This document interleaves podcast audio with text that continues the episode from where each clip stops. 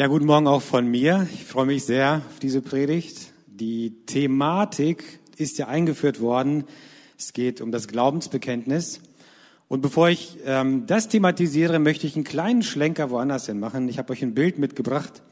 Ihr seht ein Plakat, viele Gesichter in Großaufnahme, die Augen geschlossen und da der Slogan mittendrin, mein Ende gehört mir.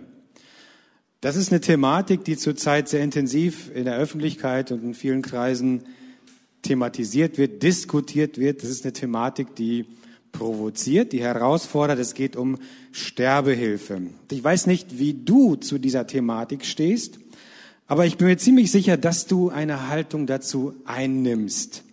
Selbst wenn du dich noch nie bewusst damit auseinandergesetzt hast, nimmst du eine bestimmte Position zu dieser Frage ein. Zum einen dadurch, dass du vielleicht irgendwann irgendwo schon mal damit in Berührung gekommen bist. Vielleicht hast du in den Medien was aufgeschnappt, vielleicht hast du einen Artikel gelesen, vielleicht hast du was gehört und du bringst ein Vorwissen mit, was diese Thematik angeht. Und deswegen schreibe ich hier mal auf Wissen und weil dazu auch ein weiterer Bereich gehört, nämlich der der Erziehung ist das ein Faktor, ein Baustein, der dich unbewusst prägt.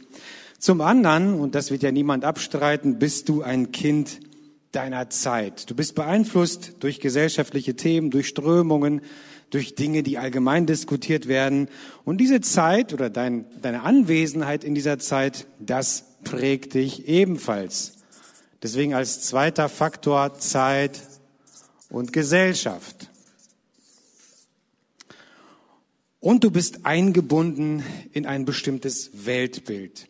Wir leben im sogenannten christlich-abendländischen Kulturkreis.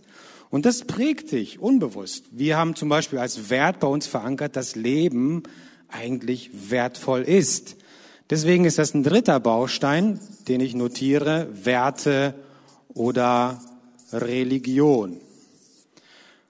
Da gibt es sicherlich noch mehr Faktoren, aber ich beschränke mich mal auf diese drei, und jeder dieser Faktoren, der beeinflusst dich und mich bewusst, unbewusst, so dass wir zu eigentlich allen Themen, mit denen wir in Berührung kommen, eine bestimmte Position einnehmen. Wir können nicht sagen, ich bin neutral. Das können wir nicht, weil wir unbewusst in gewisse Muster gezwungen werden, vielleicht auch selber in diese Muster hinein möchten, weil uns gewisse Richtungen zusagen oder wir uns dagegen entscheiden. Wir starten heute in diese Themenreihe der Glaubensbekenntnisse und ich möchte euch nochmal diesen ersten Teil des Bekenntnisses vorlesen, weil ich glaube, dass der uns herausfordert. Ich glaube an Gott, den Vater, den Allmächtigen, den Schöpfer des Himmels und der Erde. Das ist der Beginn des sogenannten apostolischen Glaubensbekenntnisses. Und wenn wir das so ein bisschen recherchieren, dann äh, finden wir, dass diese letzte Textfassung so ins vierte Jahrhundert nach Christus datiert wird ähm, und es schon vorher Fragmente gab, äh, dass es zusammengesetzt ist aus verschiedenen Glaubenssätzen, äh, Tauffragen, aus liturgischen Elementen im Gottesdienst, die sich so in den ersten Gemeinden entwickelt haben. Und aus demselben Jahrhundert, aus dem vierten Jahrhundert nach Christus, haben wir ein weiteres Glaubensbekenntnis, das sogenannte Nikäische Glaubensbekenntnis.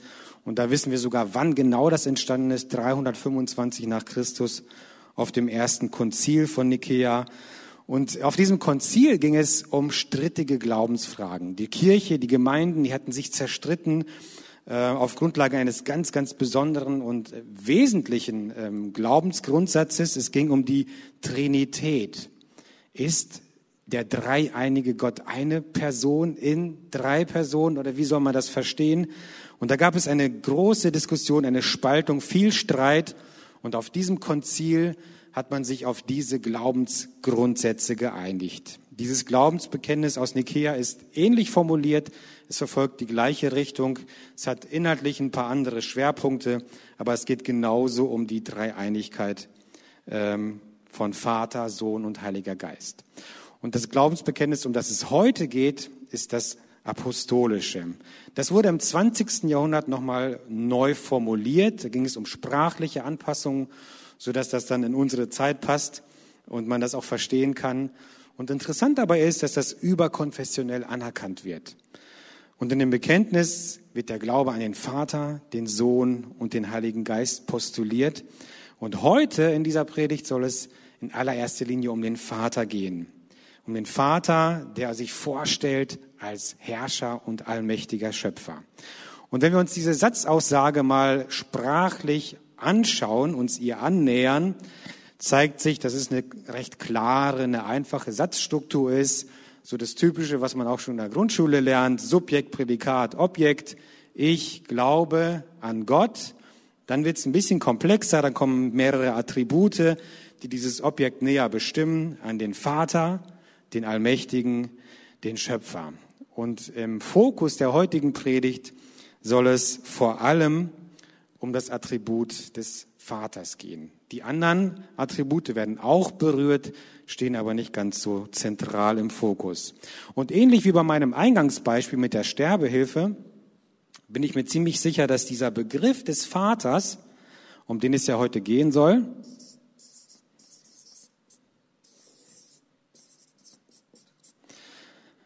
dass der auch bei dir besetzt ist je nachdem, welche Erfahrungen du mitbringst von deiner Erziehung her, wie du Vater, die Vaterrolle erlebt hast, wie du mit der eigenen Vaterfigur umgegangen bist, ist dein Standpunkt deiner Haltung vorgeprägt, vorgefestigt. Das kann negativ sein, das kann aber auch total positiv sein. Du bist auch innerhalb dieses Wertesystems verankert. Ähm, da, wo du dich aufhältst, das prägt auch dein Bild vom Vater. Wir, wir leben ja in einem digitalen Zeitalter. Wir können uns Predigten und Vorträge anhören aus allen möglichen Teilen der Welt. Und äh, das ist sicherlich so, dass du bestimmte Predigten bevorzugst, bestimmte Themen bevorzugst, bestimmte Aussagen bevorzugst, vielleicht sogar bestimmte Gemeinden, wo du sagst, das ist mir näher, das kann ich besser nachvollziehen. Das ist etwas, was dein Bild von Gott, vom Vater prägt, einordnet und in einer gewissen Richtung festhält. Und ebenso bist du ein Kind deiner Zeit. So wie aktuell über die ganze Gender-Thematik geredet wird, auch das beeinflusst dich. Das Aufbrechen von Rollenbildern. Was ist mit der Vaterfigur? Wie passt sich das an? Auch das ist etwas, was dein Bild vom Vater beeinflusst. Interessant ist in diesem Zusammenhang, was die Zeit eingeht, dass zum Beispiel im Alten Testament insgesamt nur 20 Mal dieses Attribut Vater für Gott verwendet wird. Während andere Begriffe wie Herr oder König deutlich, deutlich häufiger verwendet werden. Und der, der Begriff des Vaters steht eigentlich auch nie alleine. Er wird immer in Kombination mit Herr oder König oder Herrscher verwendet, nie als ein einzelner Begriff. Und zu Beginn, wenn man sich das mal anschaut, wie beginnt eigentlich die Geschichte des Vaters oder Geschichte Gottes mit den Menschen, äh, beginnt Gott ganz anders. Zu Beginn der Menschheitsgeschichte tritt Gott in allererster Linie als Schöpfer auf. Und wir haben das ja in dem äh, Video gesehen, wunderbar gemacht, dass Gott als Schöpfer zunächst aus einer völlig lebensfeindlichen Umgebung, wir lesen ja im ersten Buch Mose, am Anfang schuf Gott Himmel und Erde. Und dann lesen wir, die Erde war wüst und leer und Finsternis lag auf ihr, dass Gott also aus Chaos und, und völlig lebensfeindlichen Elementen eine lebensfreundliche Umgebung schafft. Ja, eigentlich ist das falsch ausgedrückt. Vielmehr, er erschafft ein absolut perfektes Umfeld. Ein Paradies, in dem überhaupt keine Wünsche offen bleiben. Und für wen tut er das? für den Menschen. Innerhalb dieses Paradieses haben sie Nahrung, sie haben Geborgenheit, sie haben Sicherheit, Schönheit und zwar im Überfluss. Es ist viel, viel, viel mehr da, als sie benötigen. Und Merkmal all dieses Überflusses ist die enge Freundschaft, die Beziehung Gottes zu den Menschen. Ein Ort, ein Zustand der absoluten Idylle, der Vollkommenheit. Und dieser Zustand, diese Idylle, die wird zerstört. Etwas Unreines, etwas Unehrliches, etwas Schmutziges kommt in das Dasein des Menschen. Und was ist die Folge? Gott zieht sich zurück. Er muss sich zurückziehen, weil er mit Unreinheit, weil er mit Sünde nicht in Berührung kommen kann. Und in der Folge zerbricht diese enge Gemeinschaft, diese Idylle zwischen Menschen und Gott. Und was bleibt übrig? Übrig bleiben kaputte und traumatisierte Menschen, deren Inneres, deren Seele danach schreit, endlich wieder zurück zu ihrem Schöpfer zu kommen, zu dem Wesen, das sie vollumfänglich verstanden hat. Und die Menschen können das aber nicht. Sie können nicht durch eigene Anstrengungen zurück in diesen Zustand, weil diese Unreinheit, und die Bibel nennt das Sünde, nicht nur äußerlich ist, was man dann irgendwie abwaschen und abschrubben und abschmiergeln kann, sondern dieser Zustand der Sünde ist Teil ihrer Identität geworden. Und das bedeutet für den Menschen, es wird ein unlösbares Problem. Und wenn man die andere Seite sich anschaut, es bleibt ein Schöpfer übrig nach dieser Katastrophe, nach dieser Zerrissenheit, der alles für seine Geschöpfe, für die Menschen geschaffen hat, der alles hergerichtet, vorbereitet und instand gesetzt hat. Und auf einmal muss er diesen seinen Geschöpfen aus einem Abstand heraus zuschauen, wie sie ihr Leben leben, aus der Ferne an ihrem Leben teilhaben. Und der Theologe Wilhelm Achtleitner hat dazu festgehalten, Gott zwingt nicht. Das ist seine Ohnmacht. Was er damit sagen möchte, ist, dass Gott die Freiheit des Menschen, sich für oder auch gegen ihn zu entscheiden, vollkommen akzeptiert. Auch wenn das bedeutet, dass er, Gott, damit ins Abseits gerät, ins Abseits gestellt wird. Und wir lesen von Gott, das kann man bei den zehn Geboten nachlesen, dass er tatsächlich eifersüchtig ist. Aber nicht im Sinne eines verschmähten Liebhabers, der sich dann schnell eine neue Liebschaft gönnt, sondern eher als leidenschaftlicher Verehrer. Im Deutschen ist dieser Ausdruck mit eifersüchtig eigentlich auch missverständlich übersetzt. Der eigentliche Sinn lautet so viel wie Leiden, das leidenschaftliche Eintreten für eine Beziehung oder für Gerechtigkeit. Und genau das tut Gott.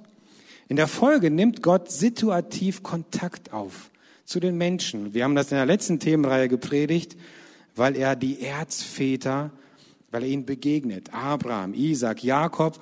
Und als was offenbart er sich ihnen? Er offenbart sich ihnen als der eine, wahre, allmächtige Schöpfer. Als der Gott, der für seine Schöpfung Sorge trägt und damit auch für sie als seine Geschöpfe, für die Menschen.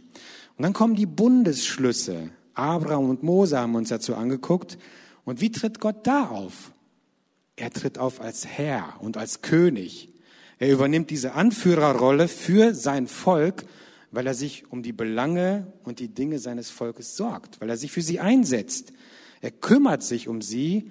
Und dann kommt ein weiteres Attribut, auch das wird deutlich, die Allmacht Gottes. Und zwar dadurch, dass er sein Volk aus der Sklaverei befreit. Ein unmögliches Unterfangen.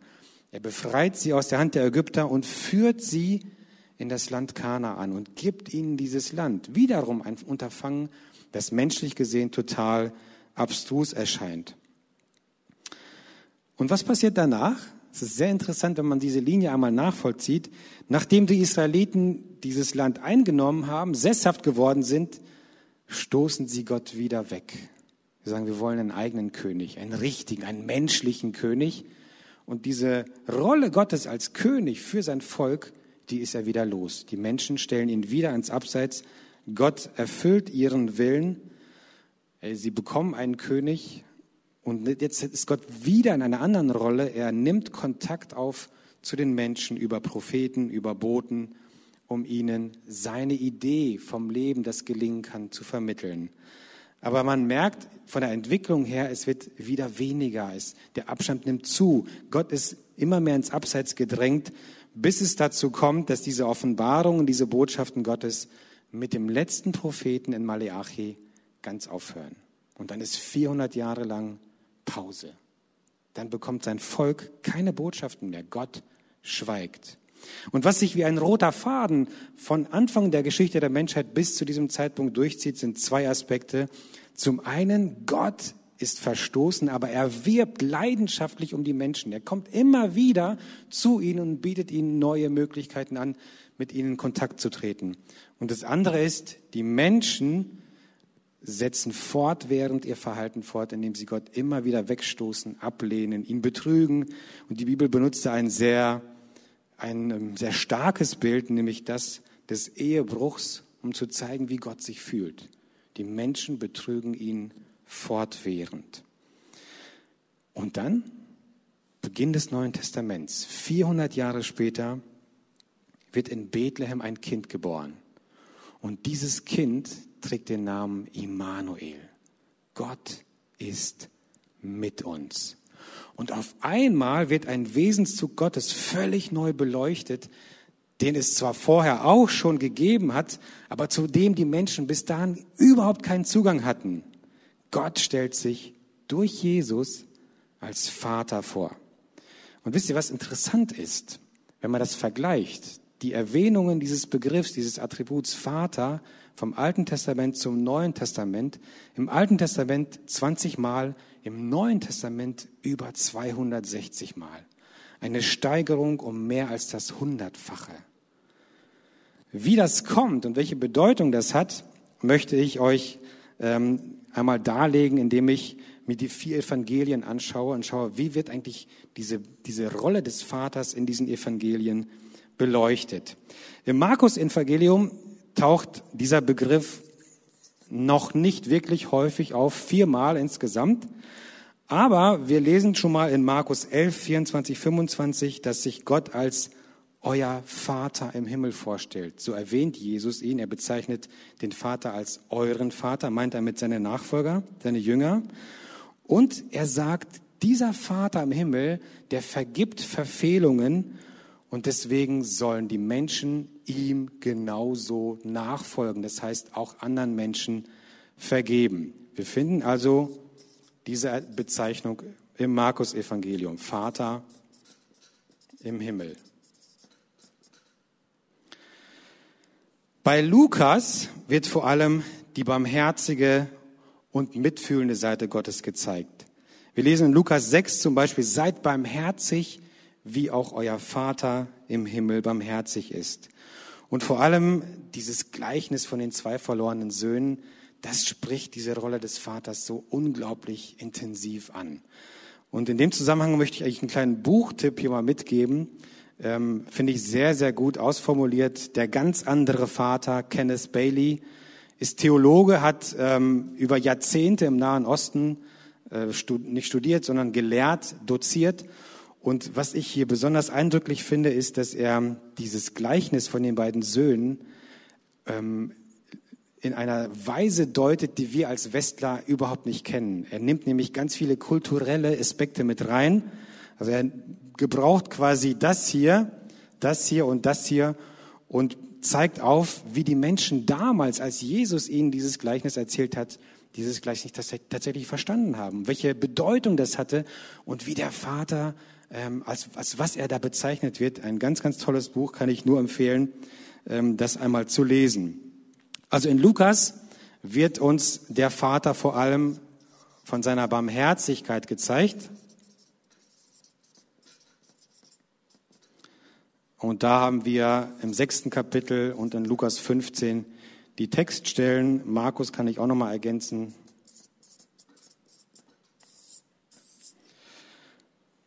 Bei Matthäus ist es so, dass wir ja da das Vaterunser lernen. Jesus lehrt seinen Jüngern das Beten und sagt, so sollt ihr beten, unser Vater im Himmel. Matthäus 6, Vers 9. Hier Matthäus wird das Bild eines Vaters gezeichnet, der die Bedürfnisse seiner Kinder kennt und der diese Kinder mit allem Nötigen versorgt. Und zwar dann, wenn sich diese Kinder vertrauensvoll an ihn wenden. Es gibt außerdem auch mehrere Vatergleichnisse, wo auch wieder diese, dieses Bild, diese Rolle des Vaters gezeichnet wird, mit der Aufforderung, den Willen des Vaters zu tun. Und insgesamt kann man sagen, in Matthäus wird uns der versorgende Vater geschildert.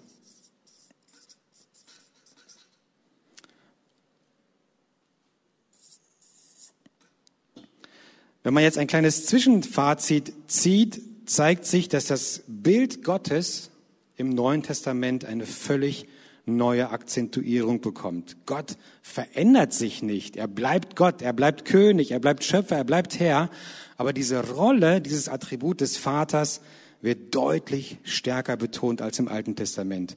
Und dadurch, dass Jesus Gott als Vater anspricht und seinen Jüngern sagt, so sollt ihr beten, drückt er aus, übernehmt diese Anrede, folgt ihm als Kinder. Er ist auch euer Vater und damit verändert sich die Beziehung der Menschen zu Gott. Ähm, durch diese Bezeichnung Vater wird Gott näher, greifbarer, familiärer als zum Beispiel Herr oder König. Und von allen anderen Evangelien, eines fehlt ja noch, betont Johannes am stärksten, am intensivsten die Vaterschaft Gottes. So fällt zum Beispiel bei Johannes die Bezeichnung Vater häufiger als die Anrede Gott oder Herr. Und im Zentrum bei Johannes steht vor allem die Beziehung zwischen dem Vater, Gott, und seinem Sohn Jesus, sowie die daraus resultierende Kindschaft von uns Menschen, von uns Nachfolgern. Und zwar, und das wird ganz häufig betont, wegen der Liebe des Vaters. Das heißt, Johannes zeigt uns die Vater-Sohn-Beziehung und die Liebe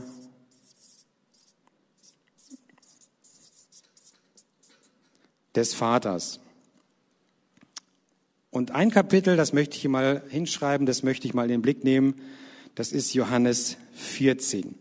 Ich möchte jetzt eine kleine Textarbeit einfügen, welche die Besonderheit der Beziehung zwischen dem Vater und dem Sohn aufzeigt. Wir springen so mitten rein in diese Textarbeit und lesen aus Johannes 14, 8 bis 9.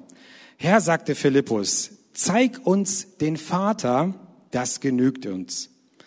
Jesus antwortet, so lange bin ich schon bei euch und du kennst mich nicht, Philippus, entgegnete Jesus. Wer mich gesehen hat, hat den Vater gesehen. Wie kannst du sagen, zeig uns den Vater? Der Kontext dieses Textausschnittes ist der, dass Jesus und seine Jünger beim Abendmahl zusammensitzen und Jesus ihnen erklärt, dass er sie bald verlassen wird, dass er zurückkehren wird zu seinem Vater. Und die Bitte des Philippus spiegelt all das wider, was uns Menschen schon seit jeher antreibt, wenn wir etwas verstehen oder etwas erfassen wollen. Wir wollen mehr von etwas wissen. Wir wollen sehen, wir wollen spüren, wir wollen anfassen weil das der Weg ist, wie Naturgesetze funktionieren. Die Bitte von Philippus spiegelt die Denkweise von uns Menschen wider, die darauf abzielt, zu erkennen, zu wissen, zu verstehen. Ja, das ist das, was wir so mitbringen von unserem Vorwissen, von der Prägung unserer Gesellschaft, von unserem Wertesystem, in dem wir uns aufhalten. Und dahinter verbirgt sich eine grundlegende Überzeugung. Und zwar die, dass je mehr wir von etwas haben, desto einfacher gelingt uns der Zugang zu der Sache oder zu dem Menschen. Und das ist ein menschlicher Trugschluss, damals wie heute. Habt ihr euch schon mal bei dem Gedanken erwischt, dass ihr gesagt habt, wenn ich damals anstelle von Adam und Eva im Garten Eden gewesen wäre, ich hätte die Frucht nicht gegessen? Weil ich hätte ja gewusst, was richtig und falsch ist. Oder wenn ich Jesus live erlebt hätte, ey, ich hätte in Glauben, ich hätte mehr als Berge versetzt. Und wisst ihr, was Johannes dazu schreibt? Johannes 12, 37, ein paar Verse vorher. Trotz all der Wunder, durch die Jesus unter ihnen seine Macht bewiesen hatte, glaubten sie nicht an ihn. Zu wissen und zu verstehen oder zu glauben, das sind zwei völlig unterschiedliche Ebenen sich einer Sache zu nähern. Kurz vor der Frage dieses Philippus, mit der wir eingestiegen sind, hat Jesus versucht, ihnen zu erklären, was er bei seinem Vater tun wird. Er wird Wohnungen für sie und seine Nachfolger vorbereiten. Und er endet mit dem Satz, Johannes 14,4, den Weg, der dorthin führt, wo ich hingehe, kennt ihr ja. Und Thomas, einer der Jünger, erwidert, Herr, sagte Thomas, wir wissen noch nicht einmal, wohin du gehst. Wie sollen wir dann den Weg dorthin kennen? Vers 5. Eine Feststellung, die komplettes Unverständnis und eine leichte Verzweiflung erkennen lässt. Und die zeigt, dass die Jünger überhaupt nicht wissen, wovon Jesus redet, was er von ihnen möchte, was er andeuten möchte. Und das Problem dabei ist, die Jünger versuchen sich der Sache kognitiv zu nähern, von ihrem Vorwissen, von dem, wie sie geprägt sind, was sie glauben über Gott und über Jesus zu wissen. Aber Jesus lebt einen völlig anderen Ansatz. Jesus lebt in Beziehung mit seinen Jüngern. Deswegen sagt er, ihr wisst doch, wohin ich, wo ich, wohin ich gehe und was ich zu tun habe. Er ist Immanuel. Er ist Gott mit uns. Und deshalb ist auch seine Enttäuschung zu spüren, wenn er sagt, so lange bin ich bei euch und du kennst mich nicht. Du weißt nicht, was ich dir sagen möchte. Und dann als Reaktion darauf eine ganz wichtige Aussage von Jesus, Vers 6 und 7. Ich bin der Weg, antwortete Jesus. Ich bin die Wahrheit. Ich bin das Leben. Zum Vater kommt man nur durch mich. Wenn ihr erkannt habt, wer ich bin, werdet ihr auch meinen Vater erkennen. Wenn ihr erkannt habt, dass ich der Immanuel bin, der Gott mit uns, werdet ihr auch meinen Vater erkennen. Ja, ihr kennt ihn bereits. Ihr habt ihn bereits gesehen. Was ich sehr wichtig an dieser Aussage finde, ist, dass Jesus hier eine Aussage äußert, die absolut ist, ausschließlich. Werte theologische Richtungen, Wissen, Erziehung, gesellschaftliche Strömungen, all das sind Faktoren, die unser Bild von Gott beeinflussen, die unser Bild von Gott ergänzen, die uns helfen, Dinge vielleicht ein bisschen anders einzuordnen. Aber das sind Dinge, über die wir keinen Zugang zu Gott bekommen. Und zwar nicht in dem Sinne von Nähe, von Verstehen, von Beziehung. Und das liegt daran, dass Gott keine mystische Macht ist, keine Energie im Universum, welche wir uns öffnen, die wir irgendwie fühlen können, wie viele und die Anse viele Ansätze unserer Zeit uns das suggerieren möchten. Gott ist auch kein riesiges Rechenzentrum, kein, kein Superhirn, in dem das gesammelte Wissen des ganzen Universums äh, versammelt ist, welchem wir uns mit Hilfe unserer kognitiven Leistungen nähern. Nichts Abstraktes, das wir philosophisch erfassen können. Gott ist eine Person. Gott ist Vater, den wir nicht einfach nur anschauen im Sinne von anglotzen, so kann man das bei Philippus verstehen, zeig uns etwas Außergewöhnliches, eine Erscheinung und dann können wir glauben, sondern zu dem wir kommen sollen, um ihm zu begegnen. Und deswegen betont Jesus, vor allem hier bei Johannes in dem Evangelium, immer und immer wieder, dass er und der Vater eins sind. Vers 10, glaubst du nicht, dass ich im Vater bin und dass der Vater in mir ist? Was ich euch sage, sage ich nicht aus mir selbst. Der Vater, der in mir ist, handelt durch mich. Es ist alles sein Werk. Und da möchte ich anknüpfen an den Beginn der Menschheitsgeschichte. Gott, der Vater, sucht die Begegnung und die Beziehung zu den Menschen seit dem Tag der Trennung im Paradies. Und das bedeutet, wenn du die zentralsten Fragen deines Lebens beantwortet haben möchtest, wer bin ich eigentlich? Worin besteht der Sinn des Lebens? Warum gibt es mich überhaupt hier auf dieser Welt? Was soll ich hier? Dann solltest du diese Frage dem stellen, der dich gemacht hat. Gott dem Schöpfer allen Lebens, dem allmächtigen Herrscher, dem Vater. Und zwar nicht in einer hierarchisch angemessenen Entfernung, wie Untergebene einem König entgegentreten, auf Distanz, ein Wort, das uns, glaube ich, allen zu den Ohren raushängt, sondern gänzlich anders. In einer vertrauensvollen, in einer vergebenden, in einer angenommenen Atmosphäre. Wisst ihr, wer in direkter Umgebung eines Königs ungezwungen, angstfrei, offen auftreten und sich bewegen kann, während alle anderen die Köpfe einziehen? Das ist das Kind des Königs. Der Sohn, die Tochter, welche diesen mächtigen Herrscher einfach nur Papa nennen. Und dieses Gefühl in dir, ganz tief drin, dieser Wunsch nach, nach Ruhe, nach Frieden, nach Geborgenheit, sich einfach fallen lassen, loslassen in der Gewissheit, das ist in Ordnung. Es gibt da jemanden, der auf mich aufpasst. Das ist nichts anderes als dieser Ruf deiner Seele, die nach Gott, deinem Papa, ruft. Wie ein Kind, das sich fürchtet, das sich wehgetan hat, das nicht zurechtkommt und in den Armen der Eltern Trost sucht, Geborgenheit sucht, Schutz sucht.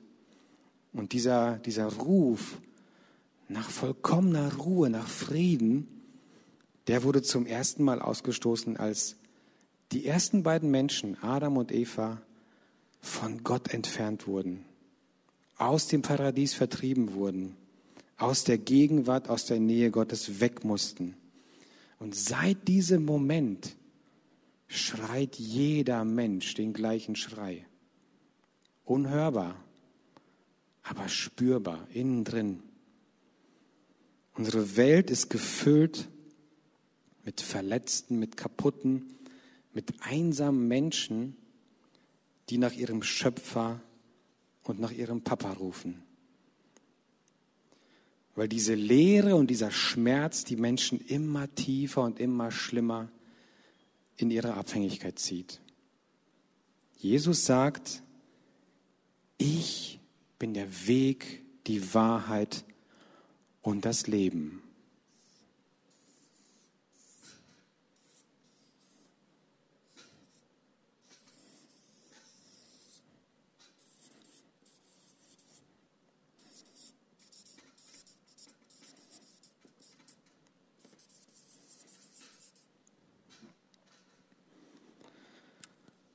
Das, wonach du suchst, wonach du dich am meisten sehnst in deinem Leben, ist die Nähe und die Geborgenheit des Vaters, deines Schöpfers. Und ich, sagt Jesus, ich bin der Weg zum Vater. Zum Vater kommt man nur durch mich, ausschließlich durch mich. Eine unglaublich starke Aussage. An dieser Stelle müsste man jetzt eigentlich mit den Eigenschaften Gottes auseinandersetzen. Wer ist er eigentlich als Vater? Warum will ich zu ihm kommen? Wie ist er? Das würde den Rahmen dieser Predigt sprengen. Ich möchte nur eine Eigenschaft einführen, auf die wichtigste Eigenschaft Gottes eingehen, die sich wie ein roter Faden seit Beginn der Menschheit durch ihre Geschichte zieht und ich hoffe auch durch diese Predigt. Gott ist Liebe. Diese Aussage ist so simpel wie genial.